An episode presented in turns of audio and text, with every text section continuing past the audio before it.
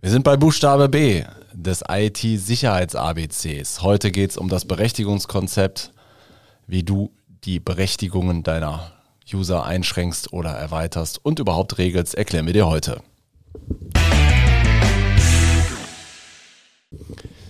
Ja, liebe Zuhörerinnen, liebe Zuhörer, ähnlich in jeder Organisation gibt es Regeln. Staaten machen das mit Gesetzen, die Stadt macht es mit einem Ordnungskatalog und der IT-Administrator hat sein Berechtigungskonzept. Und darüber wollen wir heute sprechen. Mein Name ist Roland Römer, ich bin kaufmännischer Leiter hier bei der HTH und bei mir zu Gast, nicht zu Gast, mein Mitgastgeber ist Dirk Hölzer, bei uns zuständig für Innovation Produktentwicklung. Und äh, ja, heute reden wir über Berechtigungen. Was macht das für einen Sinn? Wie strukturiere ich die am sinnvollsten? Und was bedeutet das überhaupt, ein Berechtigungskonzept zu erstellen und zu haben? Ja, genau. Zu pflegen vor allem. Zu pflegen. Ja, genau. Das äh, einmal eingerichtet, Fire and Forget gibt es in der IT nirgendwo. Das vergessen viele. Man muss sich ab und zu eigentlich regelmäßig drum kümmern. Genau. Ähm, Berechtigungskonzept heißt, ich muss regeln, welche Programme, welche Benutzer dürfen was und warum, vielleicht zu welcher Zeit und wie auch immer, ja. in welchem Umfang. Was, also, was hat ein Administrator, wenn er seine Benutzer an, nachdem er seine Benutzer angelegt hat, für Möglichkeiten? Also es geht ja im Wesentlichen erstmal darum, dass ich bestimmte Daten ja nicht allen Personen im Unternehmen zur Verfügung stellen möchte oder vielleicht auch gar nicht darf. Und da fängt es dann schon damit an, dass ich zum Beispiel auf einem äh, gemeinsam genutzten Netzlaufwerk, wo einfach das eine ganz normale Dateiablage ist, dass ich da bestimmte Ordner habe, die ich nur bestimmten Personen zugänglich machen möchte.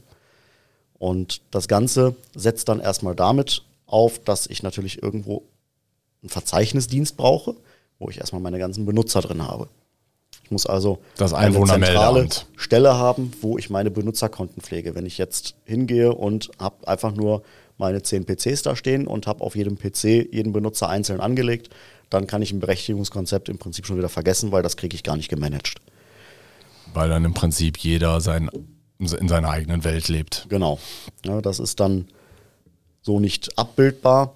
Also brauche ich einen Verzeichnisdienst, zum Beispiel ein Microsoft Active Directory, ähm, wo dann die Benutzer angelegt werden, wo ich Gruppen anlegen kann. Und diese Gruppen kann ich dann nachher auch für andere Applikationen oder auch innerhalb von dem äh, Netzlaufwerk, was ich zur Verfügung stelle, benutzen, um Rechte zu vergeben. Was könnte denn so eine Gruppe sein? Ähm, Klassiker ist zum Beispiel, dass man äh, auf so einem Netzlaufwerk zum Beispiel einen Bereich für die Geschäftsleitung hat oder einen Bereich fürs Personalwesen.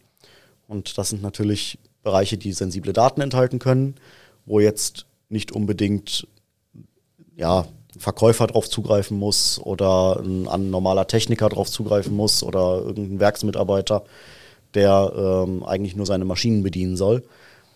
Und dafür gibt es dann entsprechend die Möglichkeit mit Gruppen, wo ich dann die Leute aus der Personalabteilung, dieser Gruppe Personalwesen zum Beispiel hinzufüge.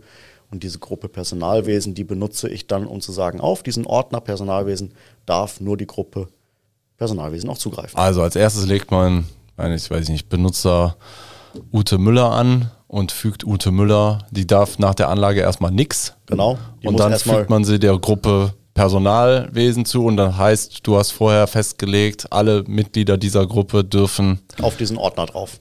Und äh, ja, kann genau. ich dann auch über diese Struktur äh, Programme ausrollen oder zugänglich machen? Man kann natürlich, wenn man entsprechende ähm, Lösungen hat. Wenn, also Klassiker zum Beispiel wäre jetzt ein Terminal-Server. Auf einem Terminal-Server kann ich das sehr gut abbilden, weil ich da auch hingehen kann und zum Beispiel die äh, Benutzeroberfläche ein bisschen einschränken kann über Richtlinien, sodass quasi, wenn ich auf Start drücke, sehe ich nur eine Liste mit den Programmen und diese Liste mit Programmen kann ich abhängig von der Gruppenzugehörigkeit füllen. Mhm. Das heißt, dass der Benutzer dann auch nur die Programme in dem Startmenü sieht, die er auch nutzen darf.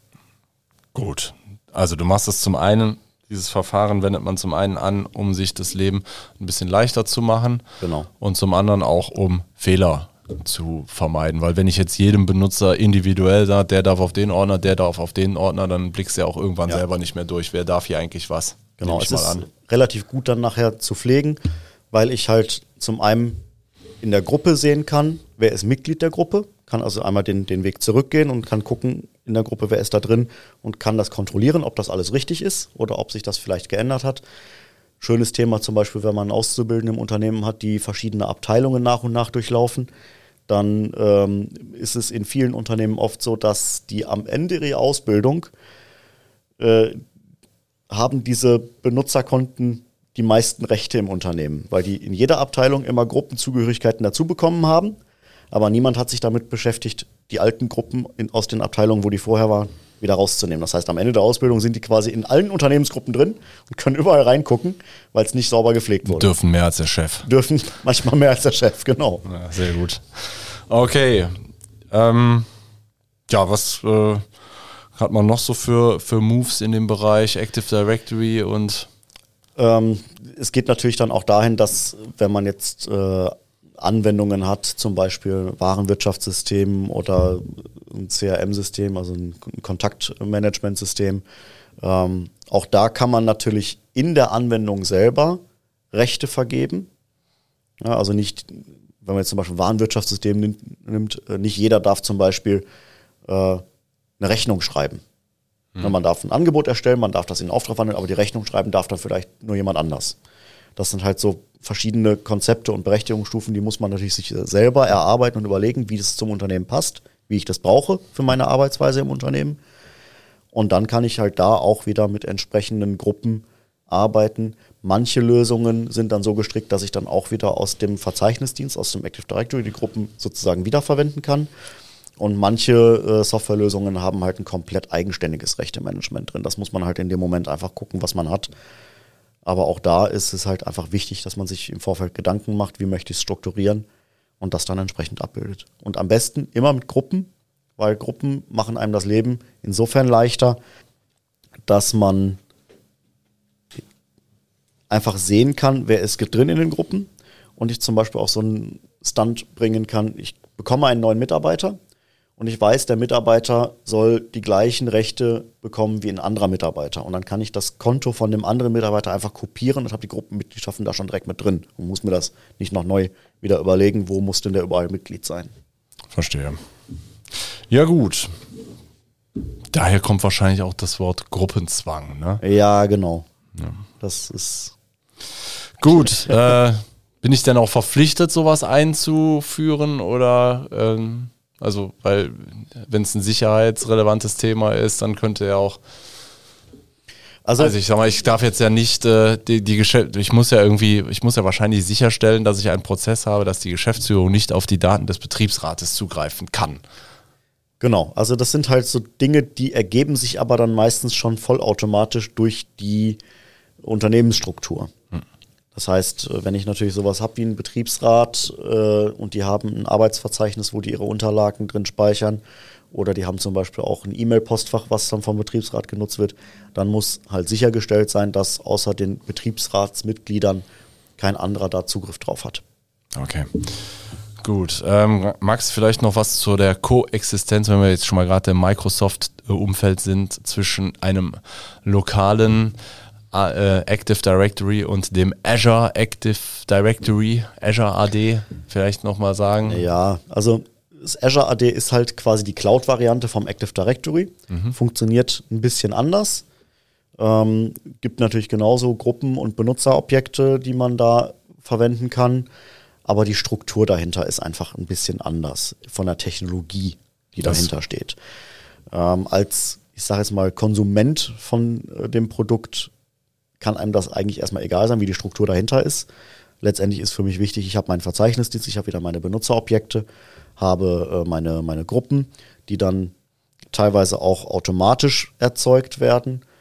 Ähm, Klassiker zum Beispiel, wenn ich mit Microsoft Teams arbeite und ich lege in Teams ein neues Team an, dann passiert technisch im Hintergrund folgendes. Es wird nämlich eine Gruppe in dem Azure AD angelegt wo dann alle Mitglieder des Teams auch hinzugefügt werden. Also es ist alles so ein bisschen miteinander verwoben, miteinander verbandelt. Ähm, auch SharePoint wird dann automatisch was angelegt, um dann da Dateien abzulegen. Das sind alles Technologien, die Microsoft äh, sehr, sehr eng miteinander verzahnt hat, um halt dem Nutzer da ein möglichst eine möglichst gute Experience zu bieten. Sehr gut. Ja, also da seht ihr wieder die, der ständige Kampf zwischen Komfort und Sicherheit spiegelt sich auch auf dem Gebiet äh, wieder. Ja, also letztlich, man will ja äh, eigentlich nur einen Benutzer pflegen und ähm, genau. nicht, nicht zwei. Und äh, deshalb sollten die beiden Welten auch gut aufeinander abgestimmt sein. Ja gut, äh, das soll es von meiner Seite gewesen sein. Es war wie immer schön. Es war, es war, es war hervorragend und äh, ich freue mich schon auf den Buchstaben C. Jo.